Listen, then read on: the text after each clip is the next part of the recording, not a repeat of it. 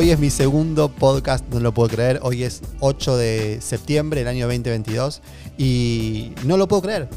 Porque parece una, una pavada desde su óptica quizás, pero para mí es todo muy trascendental. Ayer subo el podcast y lo subo y sin ningún tipo de procesamiento, sin ningún tipo de edición. Eh, esto está diseñado para tocar un botón y que se suba así como está. Entonces, eh, eso eh, me, hace escucharme. Cuando hoy me escuché, lo que hice ayer, una faceta muy genuina, o sea, muy, muy auténtica mía. inclusive me di cuenta, digo muchos E. Cuando yo hago un video lo, es, más fácil porque uno le termina de dar el contexto en la edición. En este caso no le pude dar ningún contexto y salió como salió, ¿no? Entonces, eh, estuvo, eh, fue una experiencia muy buena y también me hizo pensar muchísimo en, cómo poder, a través de un podcast, eh, bajar a tierra lo que es para mí salir del país mentalmente. hoy a la mañana me, levanté también con mensajes de gente que yo no conozco, hablando del podcast. Y eso también me pareció muy loco, porque una cosa es un video en donde uno, uno puede interactuar de una forma porque te están viendo. Y otra cosa es que, te escuchen y, citen cosas del podcast que, ni uno se acuerda que ha, dicho, pero que las comparte claramente porque uno las dijo y las dijo de corazón. Entonces, hoy me puse a pensar mucho en eso. Eh, que bueno, estuvo bueno eh, el hecho de pegar el salto, ¿no? Y, y también empezar a, bajar esto de salir del país mentalmente. Y mm, muchos eh, a lo largo de estos últimos meses me preguntaron si yo tenía alguna especie de gurú o, yo seguía a alguna persona que hable justamente de esto. Y la verdad que no, la verdad que tiene que ver con eh, experiencia propia de vida. Y cuando uno empieza a, unir los puntos hacia atrás, eh, uno tiene la experiencia suficiente como para poder decretar el salir del país mentalmente. Y se pone muy interesante cuando, si yo te digo ahora que no solo yo tengo la experiencia, sino que vos también tenés la experiencia de salir del país mentalmente. Porque todos hemos vivido por experiencias. Ya cuando pasás los 20 años de vida, eh, ya tenés muchas experiencias de vida, muchas. Por eso yo empecé a recordar experiencias de, hasta mis 20 años de vida y fueron muy locas. Algunas tienen experiencias que tienen que ver con, eh, con experiencias buenas, con malas, que en un momento las podés haber disfrutado o te pueden haber dolido mucho, pero hoy, en el presente, todas esas experiencias son positivas porque te dejaron una enseñanza para lo que viene y para que termines de diseñar tu vida. Entonces, eso también, ese pensamiento me pareció como muy, muy lógico para poder compartirlo acá. Eh, porque de entrada te digo de que yo no te voy a enseñar cómo salir del país mentalmente. Vos mismo vas a darte cuenta de que tenés todos los skills necesarios para salir del país mentalmente. Eh, y, eso me hizo pensar cómo fue adquirida mi forma de pensar, por qué yo pienso así, por qué tengo esa, esa, mm, eh, esa, gran inquietud de salir del país mentalmente. Y me di cuenta que yo mismo también tengo muchas experiencias vividas. Em, voy a tratar de no irme por las ramas, pero eh, voy a. y también recordar lo que yo pensaba hoy para este momento, ¿no? Em, hoy Sofía me pidió dinero para figuritas. Hoy eh, estamos viviendo la previa del Mundial de Qatar 2022. Y mi hija con 14 años me pedía dinero para figuritas. Y mm, automáticamente me hizo acordar a mí cuando yo tenía, eh, era, era, también tenía 13 años, en el séptimo grado, yo quería las figuritas del Mundial. En ese momento estaba el Mundial del 94. Y con mi hermano, a mi padre, le pedimos dinero para comprar figuritas. A lo cual mi padre se sienta en una mesa y me dice, nos dice, chicos, yo les voy a dar dinero, pero para que ahorren y para que ustedes hagan lo que quieran. Pero ahorren, ese es el consejo, ¿no? Mi padre es una persona muy, muy buena, a mucha gente lo quiere, lo quiere todo el mundo y muy bondadosa, pero eh, fue, fue, recuerdo perfecto cuando nos dio 10 pesos a cada uno. 10 pesos a cada uno en ese momento equivalían a 10 dólares, porque en Argentina era el 1 a 1. Entonces era mucho dinero para un chico en ese momento. ¿Y qué hicimos con mi hermano? En vez de ahorrarlo, fuimos al kiosco y la quemamos 20 dólares en figuritas, en pleno Mundial 94. Bueno, eh, ¿por qué menciono este, e, esta anécdota? Porque hoy me conectó, mi hija me conectó con un momento del pasado, buscando yo la respuesta del por qué yo pienso así como pienso, de querer salir del país mentalmente. Y recuerdo que consciente o inconscientemente mi padre me instauró el bichito de, mira, si vos lo querés vas a tener que ahorrar, vas a tener que trabajar, vas a tener que ver de qué forma vos vas a poder conseguir dinero hoy para comprar figuritas, mañana para comprarte tu auto hacer lo que quieras. Entonces, también inmediatamente recordé que todo estaba en dólares, que la devaluación, el tema, bueno, es como que todo te lleva para, cuando vas para atrás y buscas las, las, las, estas cosas que viviste, y las capitalizas hoy, créeme que te sirven todas. Yo recuerdo también que estudiaba, eh, quería estudiar cine y televisión. En ese momento, en el año 2001, 2000 eh, fue, en el año 2000, era muy cara la carrera. Pero mis padres hicieron un esfuerzo y me anotaron en eh, la carrera de cine y televisión. 2001 crisis, todo estaba en dólares. de golpe todo se empezó a disparar y mi carrera realmente era una carrera de estilo de vida caro. Porque más allá de que uno paga la, facultad, uno tiene que eh, tener su cámara, tener sus, sus, lentes, tener en ese momento se usaban tapes o se usaban cintas y todo era realmente era, era, muy caro. Entonces eh, empecé a recordar ese, ese momento en donde yo necesitaba dinero. Y recuerdo que en el año 2001 yo fundo en el garage de mis padres eh, mi primer compañía. En ese momento la llamaba compañía, pero era un emprendimiento chiquito que tenía que ver con reparación de computadoras. Y ahí, de ahí cuando recordé eso hoy, me fui un poco más atrás. Claro, mi padre me enseñaba acerca de valores. En ese momento mi tío, cuando yo era chico, había fundado Cúspide Libros. Él eh, traía los libros de, computación al país en los años 80, en los años 90, que eran muy caros, eran en inglés, eran gordos, eh, gigantes, y mm, traía computadoras también.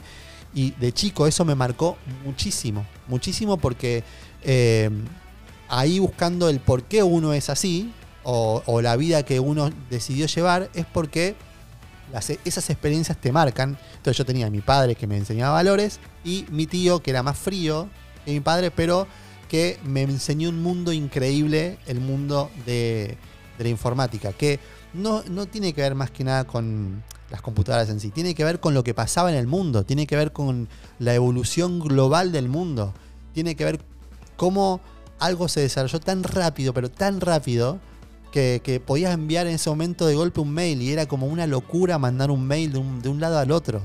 Y eso te conectaba con el mundo, eso te hacía inconscientemente salir del país mentalmente.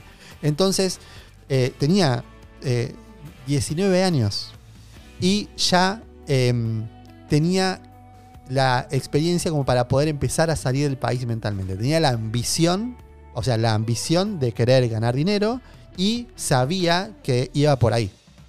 Entonces, empecé a recordar y recordar. Esto pasó, gente, pasó hoy hoy 8 de septiembre. Eh, y ahí uno empieza a darse cuenta de que tiene eh, la, valoración, o sea, uno puede realmente, em, ¿cómo se dice?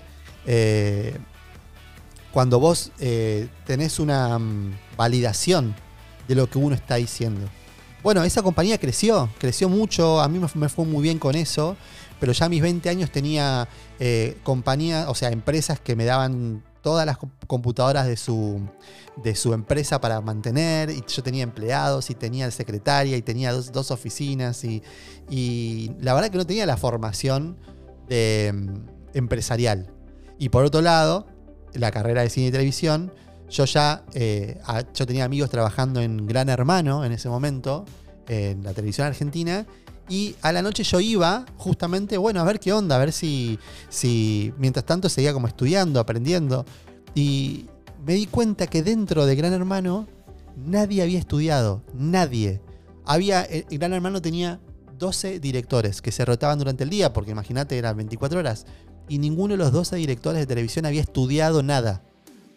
Se hicieron de ahí, se hicieron de ahí abajo. Entonces me decían, no, Gastón, vos vení, ayudanos con los cables, ayudanos con, con ponchar cámaras y, y, bueno, y, y, ahí empezás, así se empieza. Y yo ya estaba, ¿viste? ya tenía eh, la carrera desarrollada, todo, y no podía creer la desilusión de decir, bueno, pero estoy estudiando lo que, o sea, me gusta mucho, pero no va por ahí la parte de lucrar con eso. No sé si me explico. Pero esa experiencia también fue clave porque, ¿qué hago con mi carrera? Yo ya tenía la empresa informática. Bueno, eh, eh, en ese momento encima era como el cambio de lo analógico a lo digital y, y la verdad que me tiraba más las computadoras, pero más que nada porque me conectaba con ese mundo, ¿no? Y estaba en stand-by ahí lo de, lo de hacer cine y televisión. Eso vino después, eso vino, pasaron eh, eh, varios años como para yo poder ejercer lo que yo había estudiado. Pero la gran escuela de mi vida fue esos 19, 20, 21 años con esta empresa. Pero les voy a contar otra cosa que también fue clave para mí. En, el año 2000, en el año 2000, con lo que ganaba, pude comprarme mi primer Palm. La Palm era un dispositivo que era como hoy en día tener una notebook, en donde eh, era en, la mano, donde vos sacabas un lapicito y vos escribías y ponías toda tu agenda, todos tus contactos ahí, tenías tu Excel, todo era como muy cheto, era muy high class empresarial. Bueno, compro mi primer Palm. ¿Qué pasa? La Palm a mí se me rompe. Y en ese momento, en plena crisis del 2001, Palm, la marca, se va de Argentina. Entonces toda la gente que tenía las Palm rotas no tenía dónde llevarlas porque no había técnicos de Palm. Entonces yo qué hice, me fui a Garbarino, al mismo lugar donde yo la compré, y me compré una igual. La desarmé y le saqué la pantalla que tenía rota la mía, la cambié y reparé mi propia Palm, desarmando una nueva. Recuperé toda la información. Dije, epa, acá hay algo. Empecé a hacer eh, eh, flyers, panfletos en el barrio diciendo que yo reparaba Palms, porque en ese momento las páginas web yo ya tenía también eh, uno de los primeros que tenía así tipo página web, eh, que me la había hecho en ese momento un amigo, pero empecé por el barrio y me empezaban a, caer gente desesperada con las Palm que estaban rotas y tenían toda su información ahí empresarial y sus Excel y sus cuentas y todo esto y el otro, y yo les cobraba fortunas. Y lo que, ahí, lo que hacía era simplemente iba a las tiendas, las compraba, compraba varias, las desarmaba y después las reparaba y se las entregaba. Bueno, hice mucho dinero con eso. ¿Qué te quiero decir con esto? Que ahí en esa experiencia aprendí acerca del timing. Es muy importante cuando vos salís del país mentalmente, empezás a conectarte con el timing de lo que sucede en el mundo. Y lo que sucede hoy, 2022 en Argentina, es que estamos muy, muy conectados con lo que está sucediendo acá en Argentina, que es todo circo, es todo como muy bizarro, es todo, eh, todo, todo, todo muy, no, tiene nada que ver con el mundo, nada, cero. Estamos viviendo nuestra propia, no sé, película. Y nos perdemos el timing. Y el timing hoy es prepararse para el mundo que viene, que es mañana, que tiene que ver con el Real World Metaverse, que tiene que ver con los metaversos. Que eso ya poco más adelante vamos a hablar, pero tiene que ver más que nada con... Esto, esto lo pensaba hoy, digo, bueno, pará, yo tengo la experiencia suficiente como para poder hablar de esto. Tengo la autoridad como para poder hablar de esto.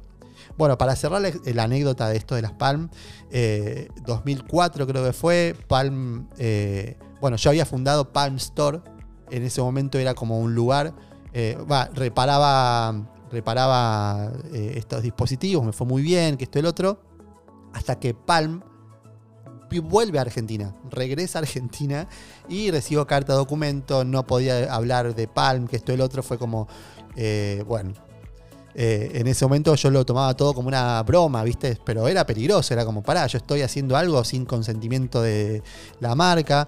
¿Qué pasó?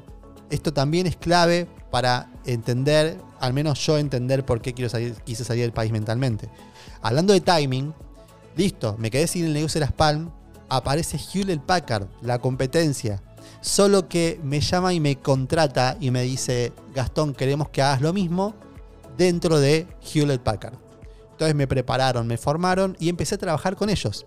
Claro, me pareció divertido porque ganaba mucho dinero y me empecé a dar cuenta que mi tiempo se empezó a ir dentro de la compañía Hewlett Packard, que ya no estaba trabajando para mi propia compañía, no estaba trabajando para, en ese momento, la compañía se llamaba Levcom, de Levar Computación, que tenía su unidad de negocio que era Palm Store.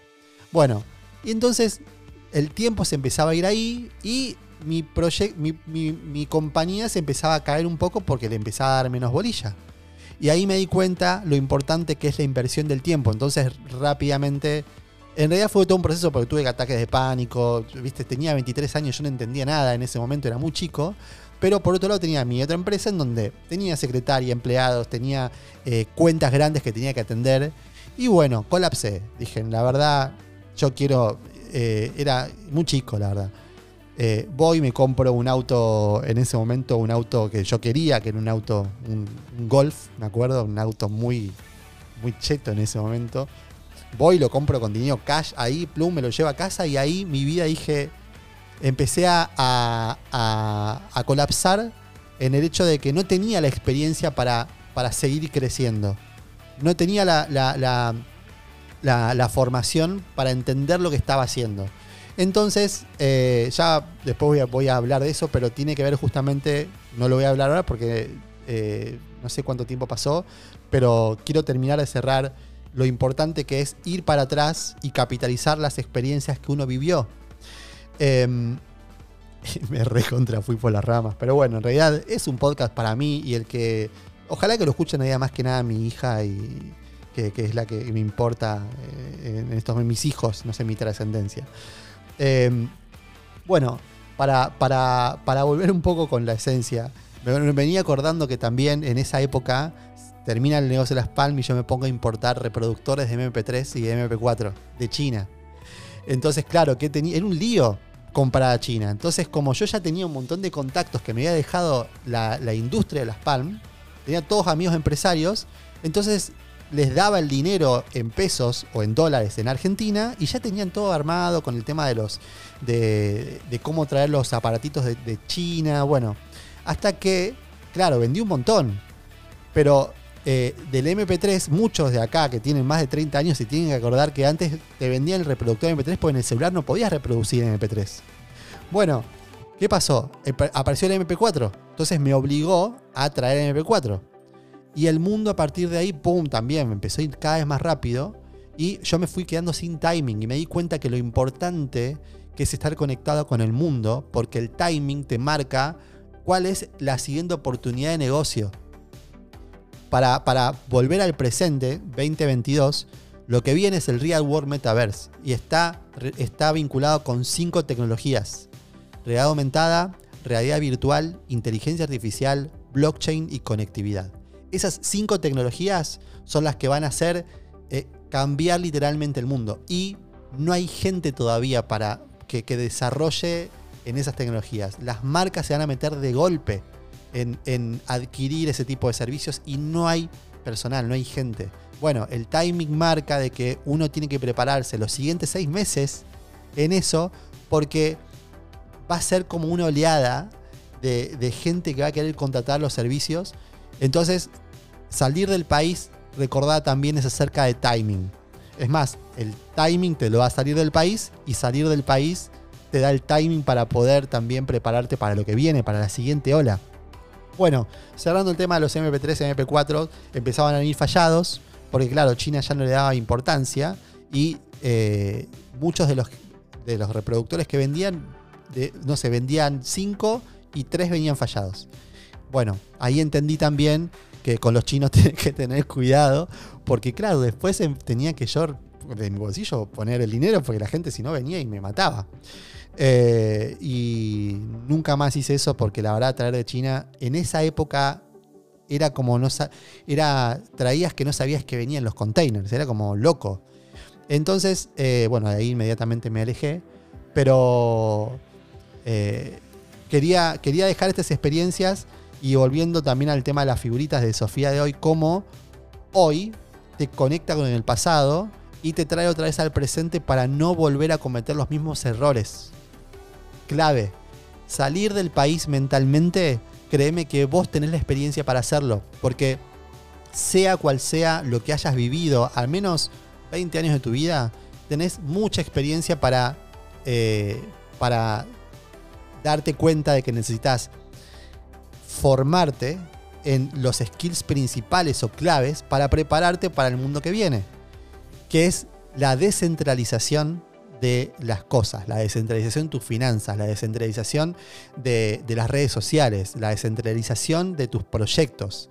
O sea, hoy en día eh, podés comprar una propiedad, podés comprar un metro cuadrado de una propiedad.